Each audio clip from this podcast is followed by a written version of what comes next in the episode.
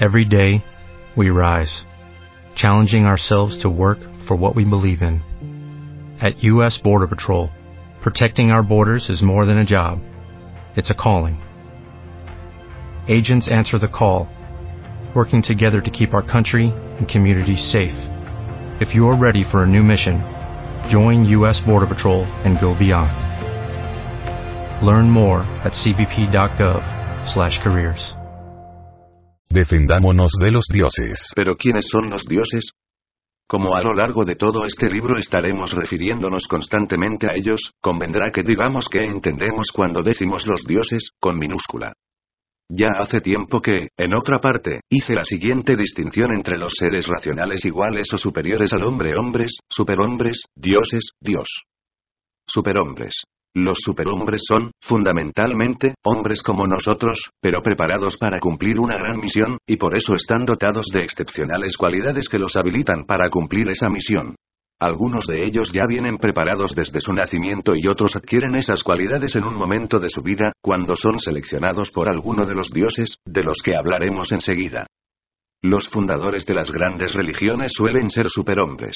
El que en nuestros días quiera ver a un superhombre y convencerse de los increíbles poderes de que suelen estar dotados, que vaya en la India, a una pequeña ciudad llamada Puttaparthi, cerca de Bangalore y de Hyderabad capital del estado y que trate de ver lo más de cerca posible a un tal Satya Sai Baba.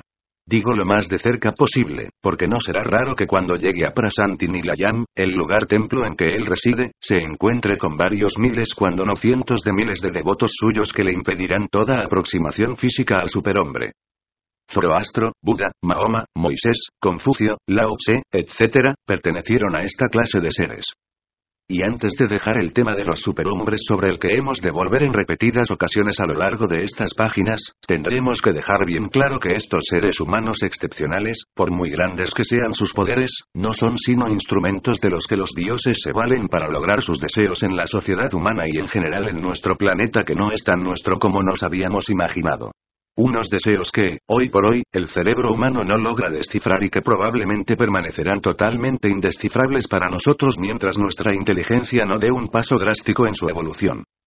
Tal como he dicho, los superhombres son fundamentalmente hombres, bien por su manera de aparecer en este mundo, bien por su constitución física, o bien por su muerte más o menos similar a la de los demás hombres. Sin embargo, es de notar que con frecuencia algunos de ellos, en su proceso de utilización por parte de los dioses, se han apartado considerablemente en algunos aspectos de su vida, de lo que es normal en los demás hombres. Tal podría ser el caso de Krishna, de Viracocha, de Quetzalcoatl y del mismo Jesucristo. Dan la impresión de haber participado en alguna manera, de la naturaleza de los dioses, como si fuesen una especie de híbrido de dios y hombre. O como si fuesen dioses especialmente preparados para desempeñar una misión en este planeta. Dioses. Los dioses, en cambio, no son hombres. Algunos de ellos tienen el poder de manifestarse como tales y de hecho lo han hecho en infinitas ocasiones y hasta convivir íntimamente con nosotros cuando esto les conviene para sus enigmáticos propósitos. Pero en cuanto cumplen su misión o en cuanto logran lo que desean, se vuelven a su plano existencial en el que se desenvuelven de una manera mucho más natural y de acuerdo a sus cualidades psíquicas y electromagnéticas. Pero los dioses no son hombres. Y en una de las pocas cosas en que coinciden con nosotros es en el ser inteligentes, aunque sus conocimientos y su inteligencia superen en mucho a la nuestra. De su inteligencia hablaremos más en detalle posteriormente. Grandes diferencias entre ellos. Aunque sobre esto hemos de volver en varias partes del libro, sin embargo conviene dejarlo bien claro desde ahora entre los dioses hay muchas más diferencias de las que hay entre los hombres. Estas diferencias son de todo tipo, y no solo se refieren a su entidad física en su estado natural, sino a la manera que tienen de manifestársenos. A su mayor o menor capacidad para manipular la materia y para hacer incursiones en nuestro mundo. A su grado de evolución mental y por lo tanto tecnológica, y hasta, en cierta manera, a su grado de evolución moral, siendo, al parecer, algunos de ellos mucho más cuidadosos en no interferir indebidamente en nuestro mundo y hasta en no interferir en modo alguno. Difieren entre ellos también en su origen, pudiendo ser algunos de ellos de fuera de este planeta, aunque me inclino a pensar que los que más interfieren en la vida y en la historia de la humanidad, son de este mismo planeta que nosotros habitamos, como más tarde veremos. Difieren también, tanto en las causas por las que se manifiestan entre nosotros, como en los fines que tienen cuando lo hacen.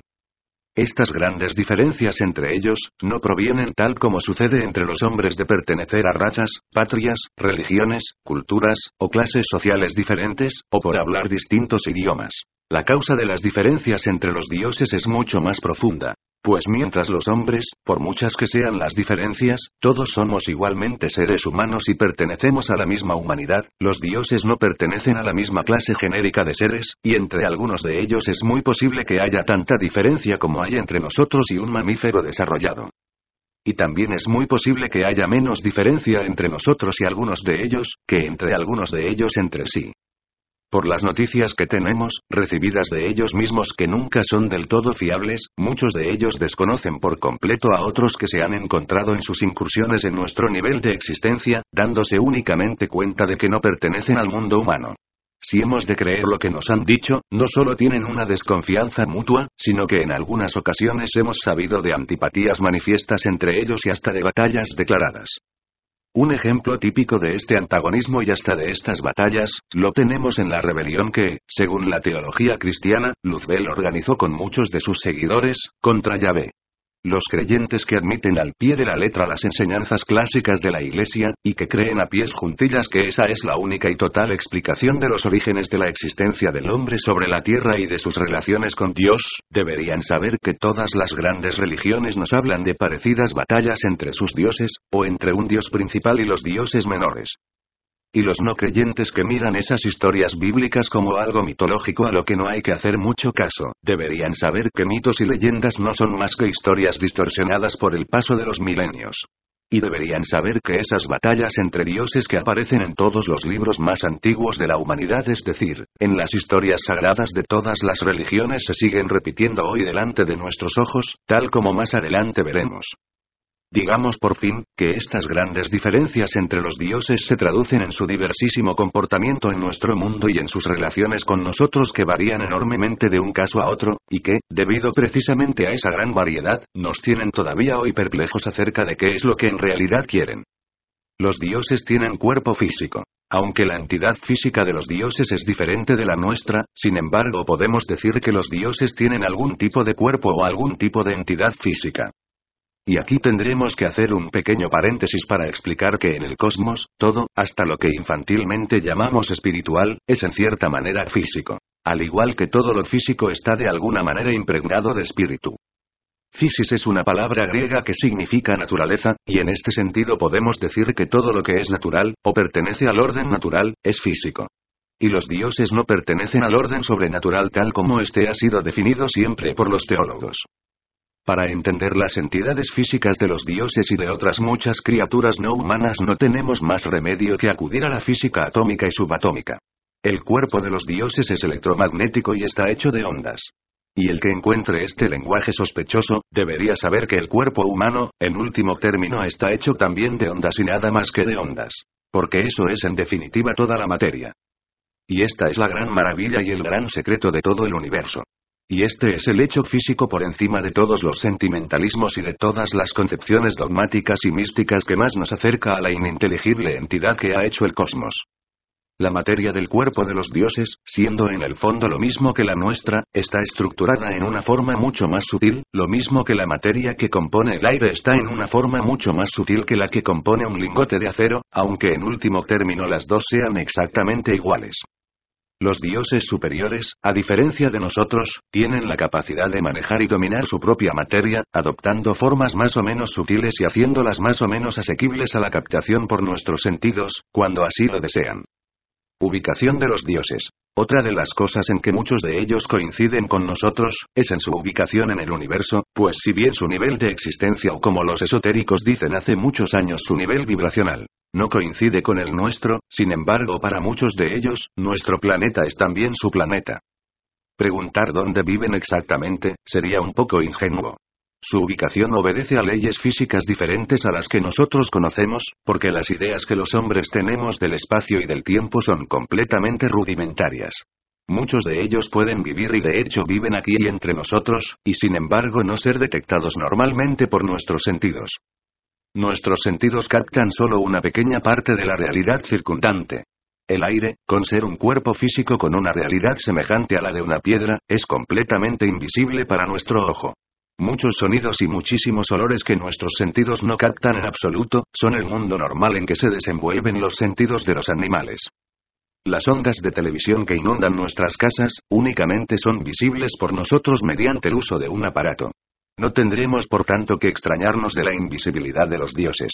En el mundo paranormal hay una casuística abundantísima para reforzar esta tesis.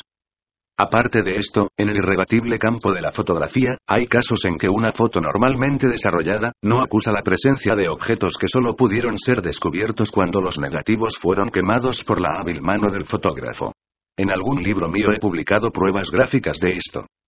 De lo dicho anteriormente podemos deducir que no necesitan un suelo para sostenerse ni un aire que respirar y por lo tanto no tienen necesidad de estar en ninguno de los lugares del planeta en que los hombres estamos, con nuestra materia y con nuestras cualidades físicas específicas. Por otro lado, creo que no hay más remedio que admitir que algunos o quizás muchos de ellos, procedan de otras partes del universo, siendo nuestro planeta solamente un lugar de paso o una residencia temporal, lo cual explicaría, por lo menos en parte, la falta de continuidad en muchas de sus actividades en nuestro planeta, y en concreto las grandes variaciones que vemos en sus intervenciones en la historia humana. La ciencia y los dioses. Algún lector se estará preguntando a estas alturas, ¿de dónde hemos sacado nosotros esta peregrina idea de la existencia de semejantes seres? La ciencia no nos dice nada de ellos. Pero la ciencia tampoco nos dice nada de cosas tan importantes como el amor y la poesía, y en realidad sabe muy poco sobre ambas cosas. Y la misma parapsicología académica, que es la ciencia que de alguna manera debería interesarse por la existencia de estos seres, tampoco nos dice nada de ellos y más bien rechaza su existencia cuando algún parapsicólogo audaz hace alguna sugerencia acerca de su posible presencia en algunos hechos paranormales.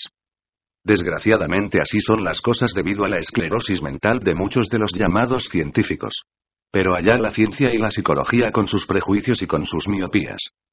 Amicus Plato, sed magis arnica veritas. La cruda verdad, por más inverosímil e incómoda que parezca, es que semejantes seres existen y de ellos tenemos testimonios en todos los escritos que la humanidad conserva desde que el hombre empezó a dejar constancia gráfica de lo que pensaba y veía. Y de probarlo nos iremos ocupando a lo largo de estas páginas. Los dioses y las religiones. Pero si la megaciencia no dice oficialmente nada acerca de estos seres porque extraoficialmente y en privado, muchos científicos de primera fila, dicen muchas cosas, la religión, que es un aspecto importantísimo del pensamiento humano, dice muchísimas cosas y lleva diciéndolas desde hace muchos siglos. Y al decir religión, estoy diciendo todas las religiones sin excluir la religión cristiana. En la mayoría de las religiones a estos seres se les llama espíritus, de una manera general, aunque tengan variadísimos nombres, dependiendo de las diferentes religiones y dependiendo de los diferentes espíritus. Porque hay que tener presente que todas las religiones conocen las grandes diferencias que hay entre estos espíritus. Los griegos y romanos eran los que en cuanto a nomenclatura, más se acercaban a la realidad y les llamaban simplemente dioses, aunque reconocían que eran espíritus que podían adoptar formas corporales cuando les convenía y aunque por otra parte reconocían también a toda una serie de deidades o espíritus inferiores que estaban supeditados a estos dioses mayores. El cristianismo y los dioses. El cristianismo, por más que nosotros creamos que está muy por encima de toda esta concepción politeísta, acepta también estos espíritus y de hecho nos está constantemente hablando de ellos en toda la Biblia y en todas las enseñanzas del magisterio cristiano a lo largo de muchos siglos. En el cristianismo se les llama ángeles o demonios, se les atribuyen grandes poderes, de hecho a algunos de ellos nos los presenta la historia sagrada como rebelándose contra Dios y se hacen grandes distinciones entre ellos. Recordemos si no, la gradación que hay entre las diversas categorías de ángeles. Arcángeles, ángeles, tronos, dominaciones, potestades, querubines, serafines. Todos estos nombres son una prueba de que la Iglesia tiene una idea muy concreta y muy definida de ellos. Y lo más curioso es que en la Biblia, al mismísimo Yahvé, en alguna ocasión, también se le llama ángel. Y para que vayamos desembarazándonos de muchas de las ingenuas ideas que nos han inculcado acerca de todo el mundo trascendente, tendremos que decir que estos espíritus no son todo lo buenos que nos habían dicho. De hecho, la Santa Madre Iglesia siempre nos ha dicho de algunos de ellos a los que llama demonios que eran perversos, enemigos de Dios y amigos de apartar al hombre de los caminos del bien. Pero lo que tenemos que saber es que la lucha que según la teología estalló entre los ángeles antes de que el mundo fuese creado, una lucha que convirtió a algunos ángeles en demonios todavía continúa y las rivalidades entre los espíritus todavía no se han terminado, siendo todos ellos muy celosos de sus rangos y prerrogativas. En esto el cristianismo coincide con las otras mitologías. Y otra cosa aún más importante que tenemos que tener en cuenta a la hora de juzgar a estos espíritus que nos presenta la Iglesia, es que el que en la Biblia se nos presenta no solo como jefe de todos ellos sino como creador del universo, no solo no es creador del universo sino que ni siquiera es superior ni diferente de otros espíritus que conocemos de otras religiones. Si reconocemos que es superior a los otros ángeles que nos presenta el cristianismo, pero no lo reconocemos superior a otros dioses como Júpiter o Baal. En la misma Biblia tenemos pruebas de esto, si nos atenemos a lo que en ella leemos, y no le damos interpretaciones retorcidas contrarias a la letra del texto. Ya me he hecho eco de esto en varios otros lugares y he citado este curiosísimo texto de la Biblia que, muy extrañamente, los exegetas pasan por alto sin apenas dignarse hacer ningún comentario acerca de él. Tomará Aarón dos machos cabríos y echará suertes sobre ellos una suerte por Yahvé y una suerte por Azazel. Y hará traer Aarón el macho cabrío que le haya correspondido a Yahvé y lo degollará como expiación. Pero el macho cabrío que le haya correspondido a Azazel, lo soltará vivo en el desierto después de presentarlo ante Yahvé. Lev. 16, 5, 10. Yahvé, un dios más. Yahvé, a pesar de que se presenta como el Dios supremo y único, reconoce la existencia de Azazel que según una nota de la Biblia de Jerusalén, era el espíritu maligno que dominaba aquellas regiones desérticas y no solo eso, sino que le reconoce sus derechos y no quiere buscarse problemas con él, siendo esa la razón de que le ordene a Aarón que suelte vivo el macho cabrío que le haya tocado en suerte a Azazel, para que éste haga con él lo que le plazca. De no ser Yahvé un ser de la misma categoría que Azazel, no hay razón ninguna para explicarse su extraña conducta. Más adelante, cuando le echemos una mirada más de cerca al Yahvé del Pentateuco, nos convenceremos de que, poco más o menos, es como los dioses de las demás religiones, que se manifestaban a los diferentes pueblos para dirigirlos y protegerlos. En esta lucha que los ángeles tuvieron entre sí y que la teología nos dice que culminó en la derrota de Luzbel, el gran triunfador resultó ser Yahvé, que a lo que parece, era el supremo jefe de esta facción de ángeles que en aquel momento estaban manifestándose en nuestro planeta. Naturalmente siendo nuestra teología de acuerdo a las enseñanzas de Yahvé en el monte Sinaí y en posteriores manifestaciones a lo largo de los siglos a diversos profetas y videntes, Luzbel tiene que aparecer como el malo y Yahvé como el bueno. Pero usando nuestra cabeza, tal como hacemos para juzgar los hechos de la historia, en donde vemos que los vencedores describen todos los hechos en su favor y presentan a los vencidos como malos y perversos, podemos llegar a la conclusión de que no hay mucha diferencia entre estos dos personajes. Y si Luzbel se comporta como se comportan los hombres y muy probablemente se comporta de una manera parecida, es muy lógico que trate de tomar venganza de su vencedor y la mejor manera de hacerlo es tratando de restarle súbditos y de deshacer toda la obra que aquel haya pretendido hacer entre los hombres. Mitología y dioses.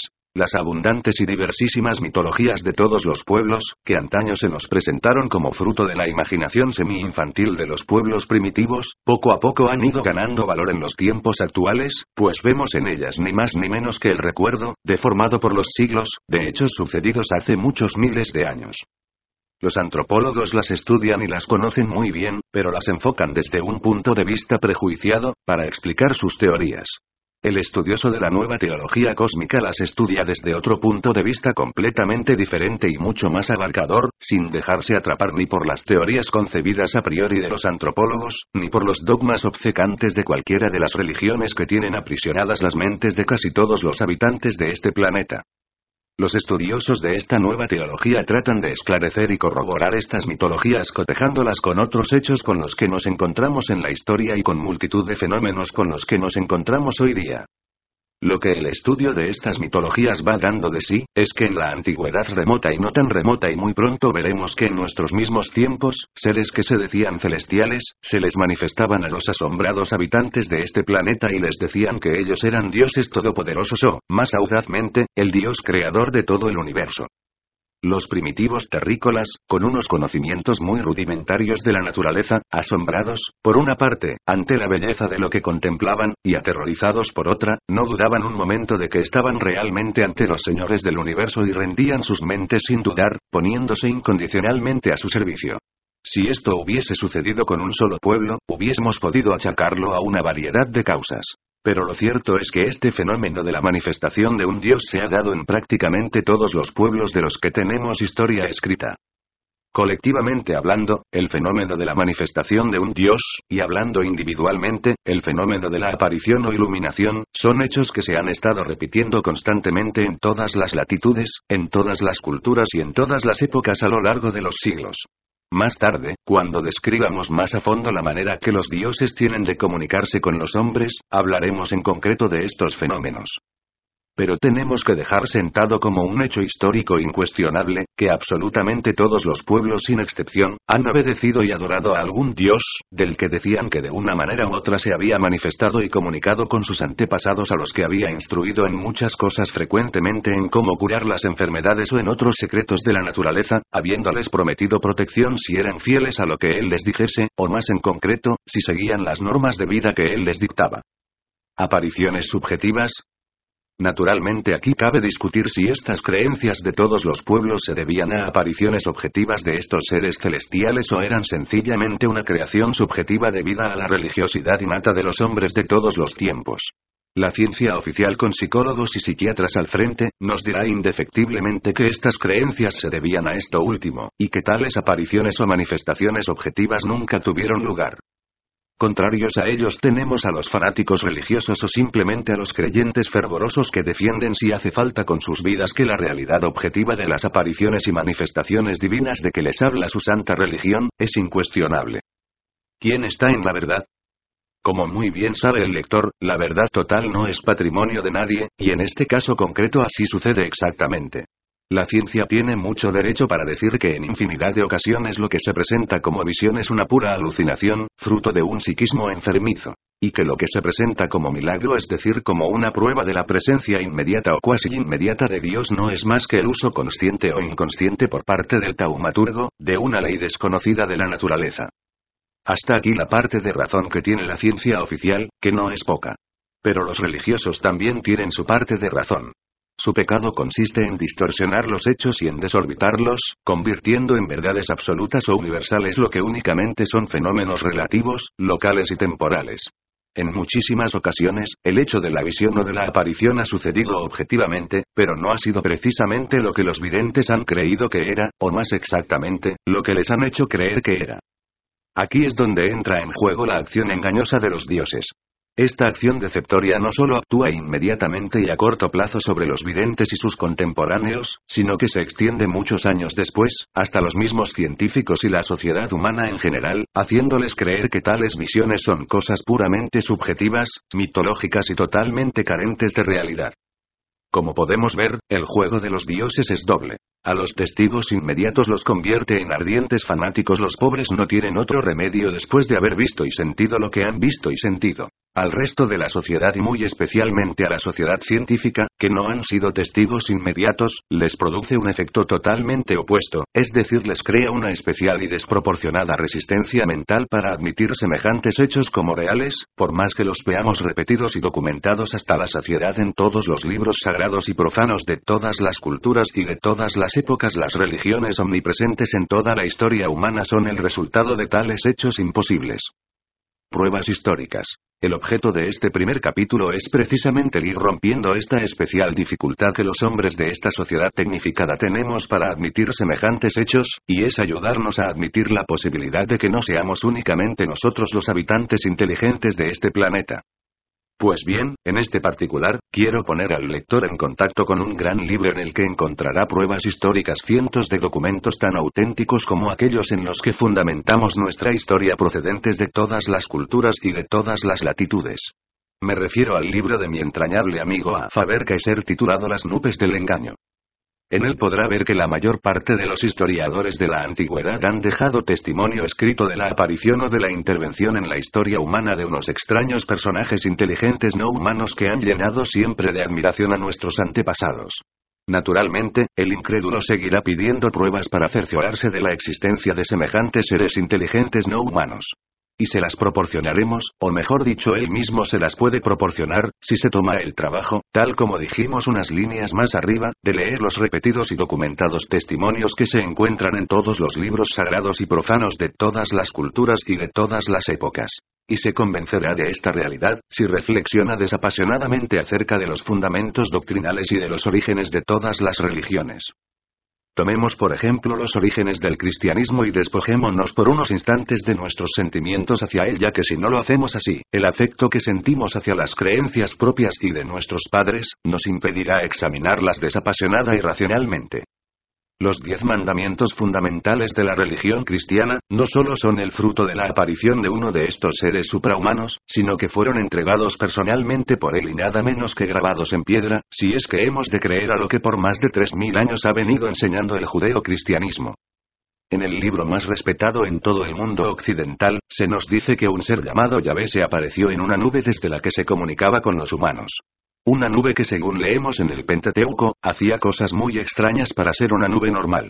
Este señor, al que acompañaban otros seres suprahumanos dotados de extraordinarios poderes que por otro lado eran bastante parecidos en sus pasiones a los hombres y que con mucha frecuencia se inmiscuían abiertamente en sus vidas, estuvo apareciéndose de la misma manera durante varios siglos a todo el pueblo hebreo y de una manera personal a diversos individuos a los que les indicaba cuál era su voluntad específica en aquel momento.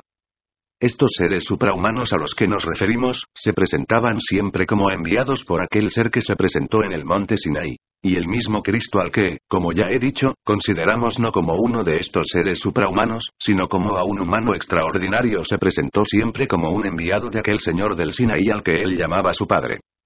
Posteriormente en el cristianismo, las apariciones de todo tipo de seres no humanos, o humanos ya glorificados, son cosa completamente normal y admitida por las autoridades de la Iglesia.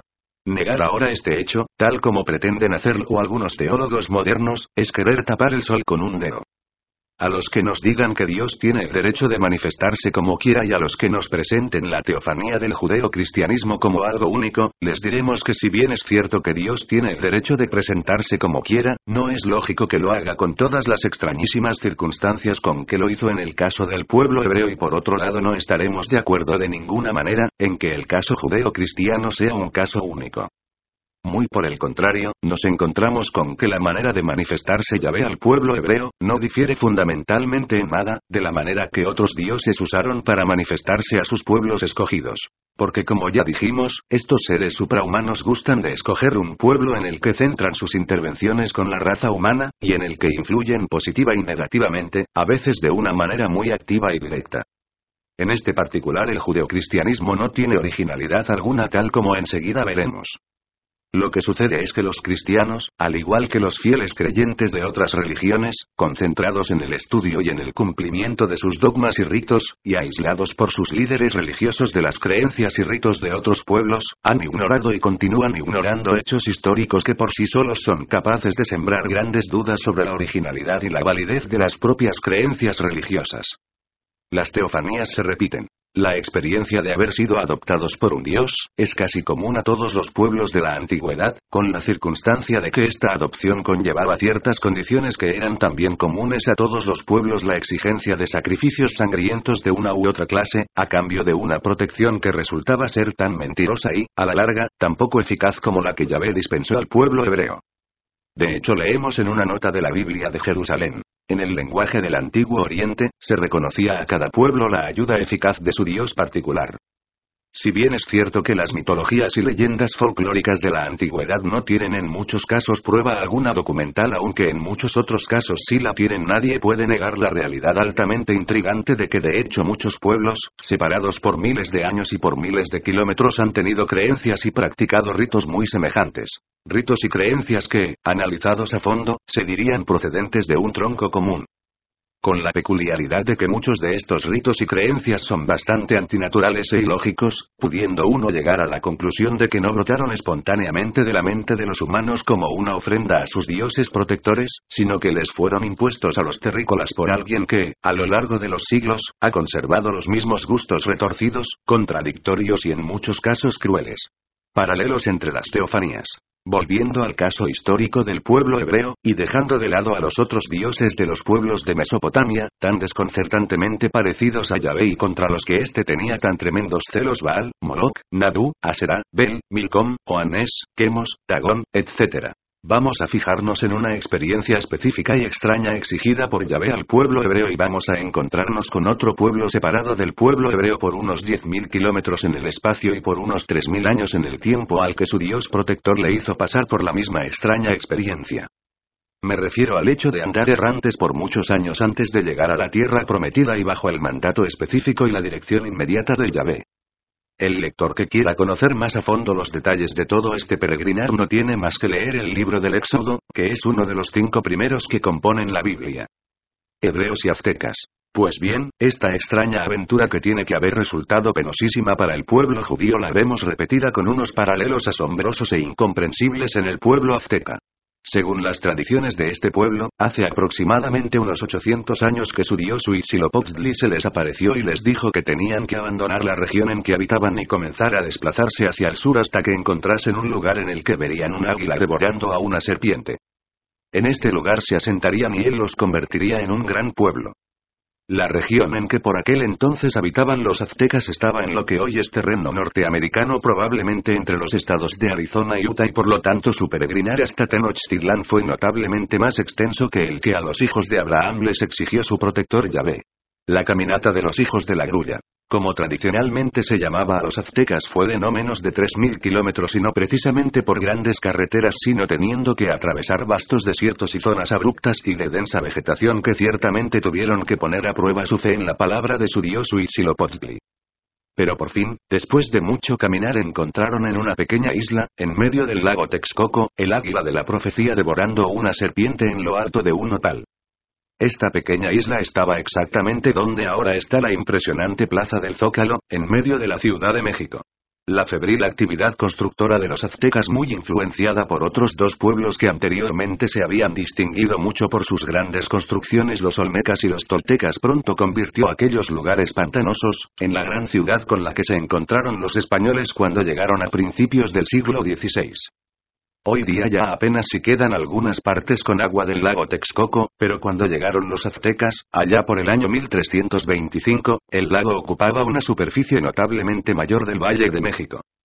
Con lo dicho hasta aquí, no podríamos encontrar sino un paralelo genérico con lo que les aconteció a los hebreos, y ciertamente no tendríamos derecho a esgrimirlo como un argumento en favor de nuestra tesis. Pero si consideramos cuidadosamente todos los detalles de la historia de la peregrinación azteca, nos encontraremos con muchas otras circunstancias muy sospechosas. Helas aquí. La personalidad de Yahvé era muy parecida a la de Huitzilopochtli. Ambos querían ser considerados como protectores y hasta como padres, pero eran tremendamente exigentes, implacables en sus frecuentes castigos y muy prontos a la ira. Ambos les dijeron a sus pueblos escogidos, que abandonasen la tierra en que habitaban. Yahvé lo hizo primeramente con Abraham haciendo que dejase Caldea y lo hizo posteriormente con Moisés forzándolo a que abandonase Egipto al frente de todo su pueblo. Ambos acompañaron personalmente a sus protegidos a lo largo de toda la peregrinación, ayudándolos directamente a superar las muchas dificultades con que se iban encontrando en su camino. Yahvé los acompañaba en forma de una extraña columna de fuego y humo que lo mismo los alumbraba por la noche que les daba sombra por el día, y les señalaba el camino por donde tenían que ir, haciendo además muchos otros menesteres tan extraños y útiles como apartar las aguas del mar para que pudiesen pasar de una orilla a otra, etc. Huitzilopochtli acompañó a los aztecas en forma de un pájaro, que según la tradición era una gran águila blanca que les iba mostrando la dirección en que tenían que avanzar en su larguísima peregrinación. Este peregrinar en ninguno de los casos fue de días o semanas. En el caso judío, Yahvé, extrañísimamente, se dio gusto haciéndoles dar rodeos por el inhóspito desierto del Sinaí durante 40 años cuando podían haber hecho el camino en tres meses. Huitzilopochtli fue todavía más errático y desconsiderado en su liderazgo, pues tuvo a sus protegidos vagando dos siglos aproximadamente, hasta que por fin los estableció en el lugar de la actual Ciudad de México. Si el tiempo que ambos pueblos anduvieron errantes no fue breve, tampoco lo fue la distancia que tuvieron que cubrir. Primero Abraham fue desde Caldea a Egipto de donde volvió a los pocos años. Pero enseguida vemos a su nieto Jacob volver de nuevo a Egipto siempre bajo la mirada de Yahvé, que era el que propiciaba todas estas idas y venidas hasta que, al cabo de unos dos o tres siglos, vemos a todo el pueblo hebreo por aquel entonces ya numerosísimo de vuelta hacia la tierra prometida capitaneado por Moisés, pero dirigido desde las alturas por aquella nube en la que se ocultaba Yahvé. La distancia que tenía que recorrer el pueblo hebreo era, teóricamente, de unos 300 kilómetros. Pero Yahvé se encargó de estirar esos 300 kilómetros hasta convertirlos en más de mil. La distancia recorrida por el pueblo azteca fue mucho mayor, ya que no debió de ser inferior a los 3.000 kilómetros, distancia que fue fielmente recorrida por las seis tribus que inicialmente se pusieron en camino. Ambos pueblos tuvieron que enfrentarse a un sinnúmero de tribus y pueblos que ya habitaban la tierra prometida cuando llegaron los pueblos escogidos. Los amorreos, filisteos, jebuseos, gabaonitas, amalecitas, etc., que a cada paso nos encontramos en la Biblia en guerra con los judíos, tienen su contrapartida americana en los chichimecas, laxcaltecas, otomís, tepanecas, xochimilcos, etc., con quienes tuvieron que enfrentarse los aztecas en su peregrinaje hacia Tenochtitlán. Ambos pueblos, en cuanto fueron adoptados por sus respectivos dioses protectores, comenzaron a multiplicarse rápidamente, pero sobre todo en cuanto llegaron al lugar prometido y establecieron en él, se hicieron muy fuertes y pasaron a ser pueblos dominantes en toda la región, avasallando a sus vecinos. Ambos pueblos llegaron a la cúspide de su desarrollo aproximadamente a los dos siglos de haberse establecido en la tierra prometida. Ambos pueblos fueron adoctrinados en un rito tan raro como es la circuncisión. Este es un detalle tan extraño que, induce a sospechar muchas cosas, entre ellas, que Yahvé y Huitzilopochtli eran hermanos gemelos en sus gustos. Tanto Yahvé como Huitzilopochtli les exigían a sus pueblos sacrificios de sangre.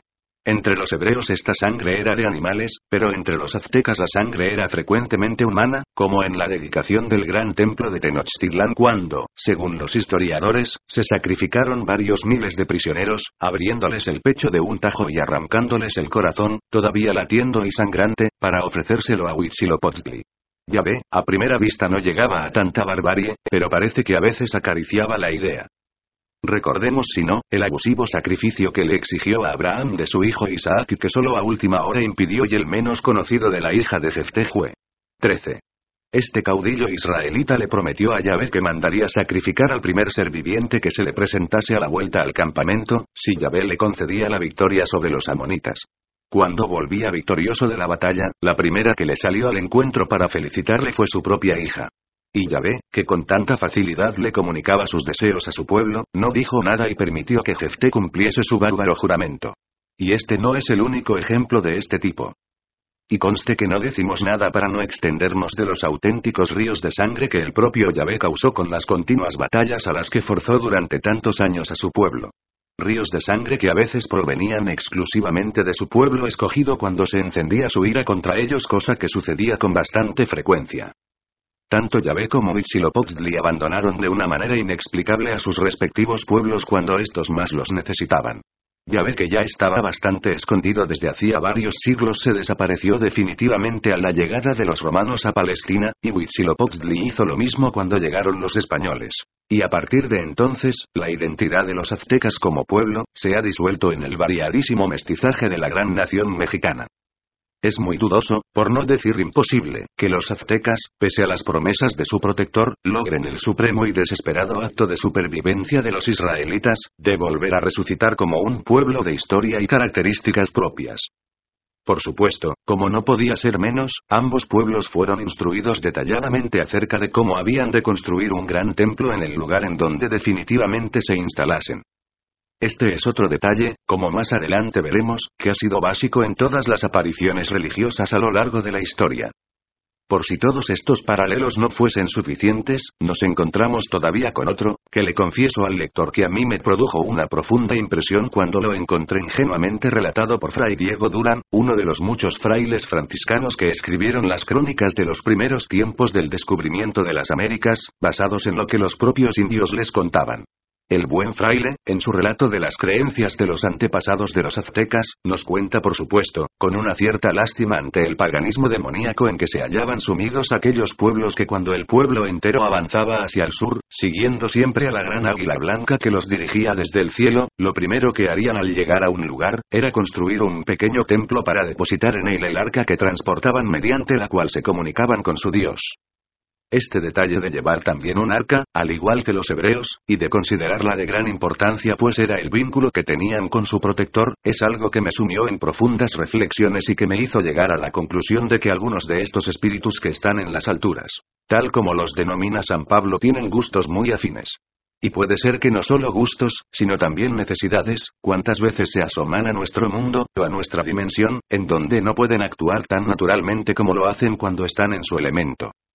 Todavía como un último paralelo, podríamos añadir lo siguiente si el Yahvé de los hebreos tuvo su contrapartida americana en Huitzilopochtli, el Cristo judío, en cierta manera reformador de los mandamientos de Yahvé, tuvo su contrapartida en Quetzalcoatl, el mensajero de Dios, instructor y salvador del pueblo azteca, que, como Cristo, apareció en este mundo de una manera un tanto misteriosa. Fue aparentemente un hombre como él, y como él, se fue de la tierra de una manera igualmente extraña, prometiendo ambos que algún día volverían. Hasta aquí llegaban los paralelos que personalmente había investigado hace ya unos cuantos años. Pero la lectura del libro de Pedro Ferriz donde quedó el arca de la alianza, ha dado pábulo a mis sospechas y a mis paralelos, con los detalles que allí aporta. Uno de ellos es el curioso cambio de nombres. Resulta que Huitzilopochtli tenía la misma manía que Yahvé Abraham Abraham, Sara y Sara, Jacob Israel y hasta que el mismo Jesucristo Kefas, Boanerges.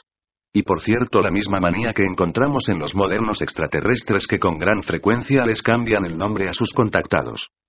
Pero no solo eso sino que el Moisés azteca, que era el único que hablaba con Huitzilopochtli, según Ferriz, se llamaba Mexi y su hermana porque también tenía una influyente hermana. Se llamaba Malinal. Pues bien, fonéticamente, Messi se parece a Mos Moisés en la versión fonética castellana, y Malina la María. Y aunque al lector este paralelo pueda parecerle una exageración traída por los pelos, debería saber que estos parecidos en cuestión de nombres propios, son algo con lo que nos encontramos frecuentemente en el mundo de lo religioso paranormal Chishna Cristo, Maturea Matarea, etc. Y son algo normal en el mundo esotérico. Son chispazos de la magia cósmica que escapan a nuestra lógica. Hasta aquí los paralelos entre el peregrinar del pueblo hebreo y el peregrinar del pueblo azteca. Si todas estas similitudes las encontrásemos únicamente entre estos dos pueblos, podríamos achacárselas tranquilamente a pura coincidencia casual.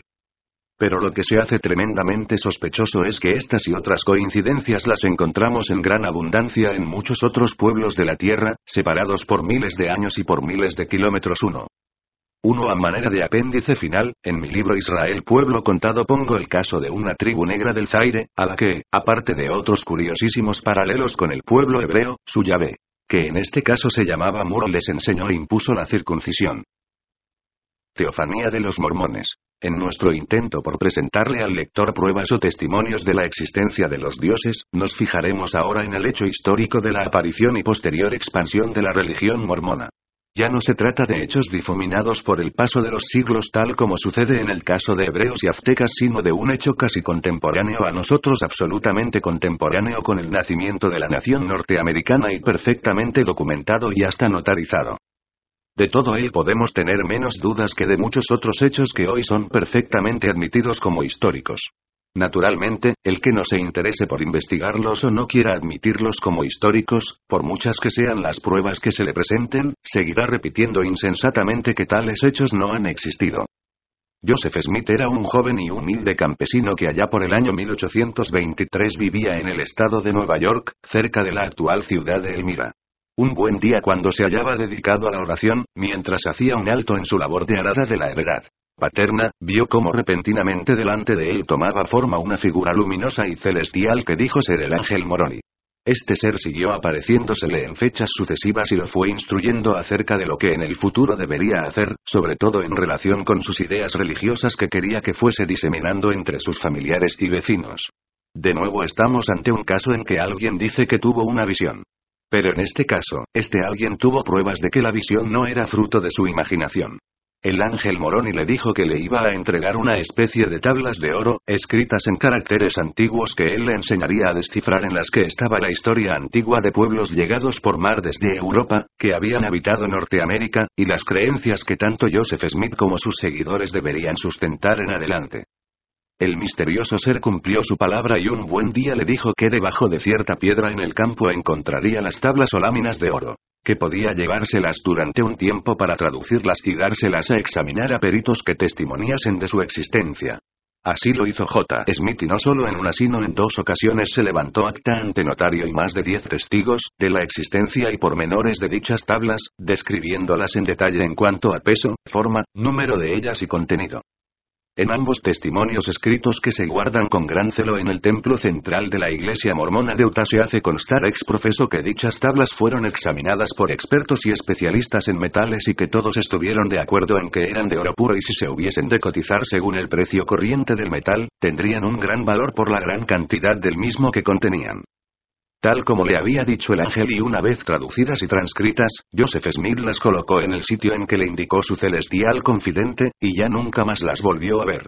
El contenido de dichas tablas es lo que constituye la mayor parte de las sagradas escrituras de la Iglesia mormona que pueden ser adquiridas en cualquier librería o biblioteca asegurado el joven campesino en sus creencias con todos estos hechos de los que no podía tener la menor duda, y auxiliado por todas las personas que fueron igualmente testigos de estos y otros hechos paranormales o sobrenaturales según la creencia de ellos, comenzó a extender la nueva religión de la Iglesia de Jesucristo de los Santos de los Últimos Días, tal como la denominó oficialmente.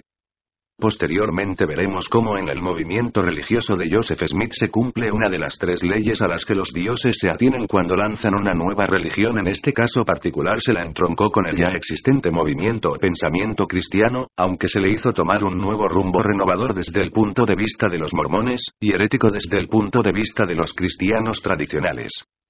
Sin embargo, lo que ahora nos interesa, y el objeto principal de haber traído a colación el caso de los mormones, es la circunstancia de las pruebas concretas y demostrables desde un punto de vista estrictamente histórico, del hecho de la aparición de un ser extrahumano a un mortal al que adoctrinó extensamente acerca de toda una serie de creencias y ritos creencias y ritos que dieron lugar a pesar de las innumerables dificultades presentadas por los practicantes de otras creencias a la actual Iglesia mormona, firmemente establecida en el medio oeste de los Estados Unidos y con una fuerza expansionista superior a la de la mayoría de las religiones seculares y clásicas. Sus misioneros pueden ser vistos en casi todas las grandes y medianas ciudades de la mayor parte de las naciones del mundo.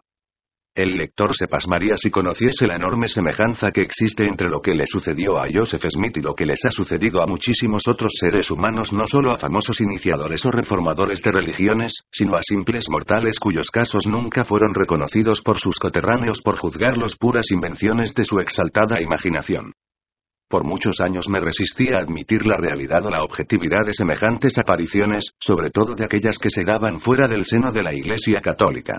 Ello era el fruto de la cerrada educación religiosa que había recibido en mi familia, y dicho más crudamente, del fanatismo glorificado y racionalizado en el que yo vivía y en el que viven tantas gentes que se creen de mente abierta.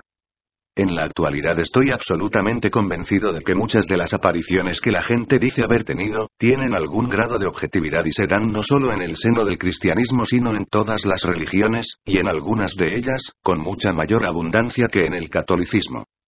No solo eso, sino que estoy convencido de que estas intromisiones directas y visibles de los dioses en las vidas humanas, se dan también fuera del contexto religioso, bajo otros nombres y en otros marcos que no tienen nada que ver con lo religioso. Por ejemplo, bajo la forma de espíritus guía, maestros superiores, extraterrestres, etc.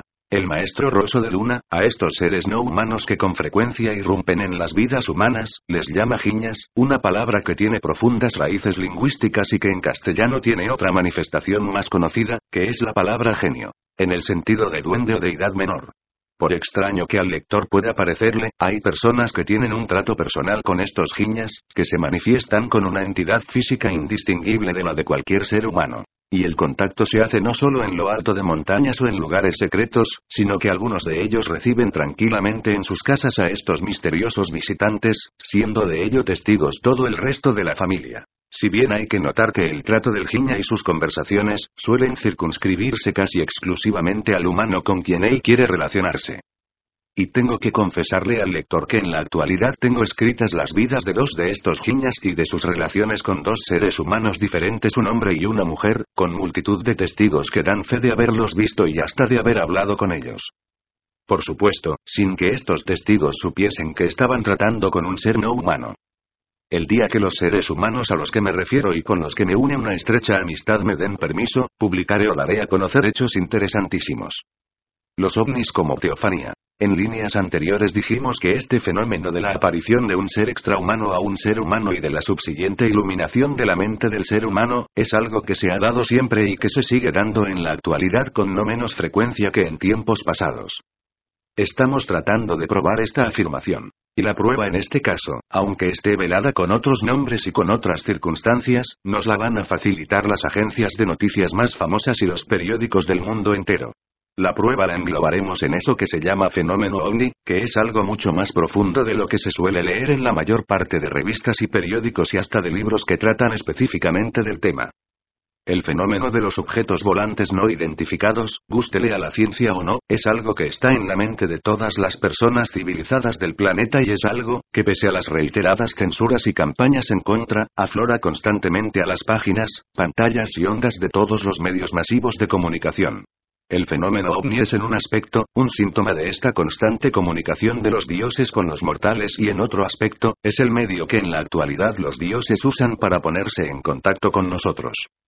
Hoy día, imbuidas nuestras mentes de viajes extraterrestres y cósmicos, y excitada nuestra imaginación por adelantos técnicos y electrónicos desconocidos por nuestros antepasados, interpretamos este fenómeno conforme a nuestros contenidos de conciencia. Lo mismo que ellos los interpretaban de acuerdo a los suyos. Sin embargo, hay que notar que si bien nuestros antepasados se equivocaban en absolutizar y magnificar lo que sus ojos veían convirtiéndolo en objeto de adoración, estaban más cercanos a la verdad que nosotros, cuando los convertimos en meros visitantes extraterrestres y muchísimo más cuando los achacamos a puras alucinaciones de psicópatas. El fenómeno ovni es mucho más que la mera visita de unos señores habitantes de otros planetas, y tiene mucha más relación con el fenómeno religioso que con los viajes de astronautas extraterrestres. Cuando uno se asoma por primera vez al fenómeno ovni lógicamente, desconoce toda su profundidad, su variadísima y lógica casuística, su enorme influencia en la psicología humana, su trascendencia sociológica, su componente físico y, más en concreto, electromagnético y radiante, etc tiende a explicárselo con un fenómeno de viajes y viajeros interplanetarios más avanzado pero al fin de cuentas, paralelo al fenómeno que desde hace dos décadas está teniendo lugar en nuestro planeta, en donde después de miles de años de aislamiento, la raza humana ha sido capaz de vencer la fuerza de la gravedad y de remontarse más allá de la atmósfera en misiones investigadoras hacia otros cuerpos celestes. Esto es lo que a primera vista se presenta y lo que, en un principio, explicó la presencia de tantos extraños vehículos en nuestros cielos. Pero a medida que se siguió investigando y profundizando en el fenómeno, se vio, no sin pasmo, que la cosa no era tan sencilla y que la explicación que en un principio se había dado, estaba lejos de dar una solución total al problema. Un ovnílogo consciente y verdaderamente experimentado, cosa que no siempre sucede entre los que se creen conocedores de fenómeno, no negará la posibilidad y aún la probabilidad de que parte del fenómeno sea lo que aparenta ser, es decir, naves de procedencia extraterrestre, teledirigidas o tripuladas personalmente que vienen a nuestro planeta con fines exploratorios, de la misma manera que nosotros nos asomamos a la Luna o Marte. Pero todavía queda un enorme sector del fenómeno para el que esta explicación es claramente insuficiente. Y en llegando a este punto, no cabe otro remedio que explicarle al lector, aunque solo sea de una manera general, en qué consiste el fenómeno ovni en ponerlo al tanto de ciertas particularidades que no suelen ser tenidas en cuenta en los despachos de prensa que tan a menudo se leen en los medios informativos. El llamado fenómeno ovni consiste fundamentalmente en ciertos objetos que surcan nuestra atmósfera aunque también pueden manifestarse sobre la Tierra o en el mar que dan la impresión de estar dirigidos por seres inteligentes en innumerables ocasiones se ha visto a sus tripulantes bajar de los aparatos y muchos hombres y mujeres han hablado con ellos que no son seres humanos como nosotros. Sin embargo, a pesar de todos los esfuerzos que se han hecho para dilucidar su procedencia, su constitución física, sus intenciones, sus métodos de propulsión y mil otras circunstancias relacionadas con ellos, hasta hoy no podemos conocer con exactitud casi ninguna de estas circunstancias ya que los datos que de ellos hemos obtenido, bien sea por investigaciones nuestras, bien por lo que ellos mismos nos han dicho, son completamente contradictorios y en muchísimas ocasiones totalmente absurdos. Sin embargo, el hecho de su presencia entre nosotros es innegable y confirmado por cientos de miles de testigos en todas las épocas y en todas las latitudes. Esta falta de un consenso en cuanto a muchas de sus peculiaridades, no quiere decir que no hayamos progresado mucho en la comprensión de todo el fenómeno y que no hayamos ido descubriendo muchas de sus raíces profundas, que estaban totalmente ocultas no solo para nuestros antepasados, sino para los que hace solo 30 años comenzaron a estudiar el fenómeno. A pesar de que muchos de los estudiosos siguen todavía en sus investigaciones en un nivel bastante rudimentario y se niegan a admitir ciertas implicaciones psíquicas del fenómeno, sin embargo en la actualidad ya los mejores investigadores saben que el fenómeno es en sus manifestaciones variadísimo y, como dijimos, en gran manera contradictorio de sí mismo. Saben también que no es lo que parece ser a primera vista, siendo por lo tanto en una gran medida engañoso. O dicho en otras palabras, que induce fácilmente al error del que lo observa o estudia. Saben que tras hechos que aparentemente tienen una finalidad, se ocultan otras intenciones mucho más profundas y a largo plazo. Y saben finalmente que todo el fenómeno es altamente peligroso para el psiquismo del que se acerca a él sin las debidas cautelas. En realidad sabemos sobre el fenómeno otras muchas cosas que son aún más importantes para el hombre. Pero estas otras cosas que son precisamente las que el autor quiere comunicarle de una manera especial al lector son de más difícil comprensión y admisión y por eso las iremos exponiendo a lo largo del libro y las haremos objeto de especiales análisis. Para que el lector no pierda el hilo de las ideas, le recordaremos que la razón de haber traído el fenómeno ovni, fue para demostrarle o por lo menos para aminorar su resistencia a admitir las apariciones en nuestro mundo, de seres no humanos. En el fenómeno ovni se podrán encontrar, atestiguado por todas las agencias de noticias del mundo, con miles de tales casos, aunque en sus circunstancias difieran de cómo nos lo habían contado los historiadores de otros tiempos. Más tarde veremos que, a pesar de las variantes, se trata del mismo fenómeno. Nuestro problema consiste, por lo tanto, en relacionar y, mejor aún, en identificar estos avistamientos modernos de que nos hablan los periódicos, con las visiones de que nos hablaban los místicos que han constituido por siglos el origen y la esencia de todas las religiones sin excluir al cristianismo y con los prodigios de que nos hablan todos los historiadores griegos y latinos, al igual que los libros sagrados de todas las religiones. En las visiones de los antiguos podemos estudiar más claramente las intenciones de los que se les aparecían, ya que claramente les indicaban su voluntad, les decían cuál era la conducta que debían seguir hacia ellos, y no tenían reparo en decir quiénes eran aunque mintiesen en la gran mayoría de los casos. Sin embargo, el problema con que nos confrontamos en estas visiones o apariciones de la antigüedad, es la imposibilidad de probar su realidad objetiva, debido al tiempo que desde ellas ha transcurrido, y debido a que han llegado hasta nosotros mezcladas con muchos elementos míticos o legendarios que en muchos casos las hacen difícilmente admisibles. En cambio, las visiones modernas procedentes del fenómeno ovni, si bien carecen de esa diafanidad en sus intenciones y se nos presentan de una manera mucho más contradictoria en su contenido ideológico, tienen por otro lado algo que echábamos de menos en las antiguas son perfectamente comprobables. Si logramos, por lo tanto, identificar las visiones modernas con las antiguas, habremos dado un gran paso de avance para dilucidar la esencia de todas ellas, ya que lo que les faltaba a unas lo encontramos en las otras y viceversa. Esta labor de identificación de ambos fenómenos es la que ha venido haciendo la unilogía más avanzada en la última década, por más que algunos investigadores del fenómeno no hayan sido capaces de superar las etapas iniciales de esta importantísima ciencia y continúen investigando miopemente ciertos aspectos secundarios de ella. Hoy no tenemos absolutamente ninguna duda de que lo que los antiguos llamaban los dioses, y los enmarcaban en todo un complejo sistema de creencias y ritos es exactamente lo mismo que los modernos denominamos con el genérico término de fenómeno ovni, cuando éste se entiende en toda su amplitud y profundidad. Es decir, las inteligencias que están detrás del llamado fenómeno ovni, son las mismas que los antiguos personalizaban en los diferentes dioses. En aquellos tiempos, estas inteligencias creyeron más oportuno y menos riesgoso para ellas el presentarse de aquella manera. Mientras que en nuestros tiempos ante una humanidad mucho más avanzada tecnológicamente han creído más oportuno presentarse bajo apariencias más fácilmente asimilables o tolerables por los hombres de hoy. Pero las intenciones de su presencia entre nosotros, o de su intromisión en nuestras vidas, son en el fondo, las mismas. Será por lo tanto muy oportuno estudiar con una mirada panorámica, cuál ha sido el efecto de su injerencia en las vidas de nuestros antepasados, ya que esto podría darnos alguna directriz en cuanto a cómo deberían ser nuestras relaciones con ellos o cómo debería ser nuestra reacción a su presencia entre nosotros. Pero antes de iniciar esta tarea, tendremos que profundizar un poco más en quiénes son estos dioses de los que venimos hablando. ¿Cómo son en sí mismos?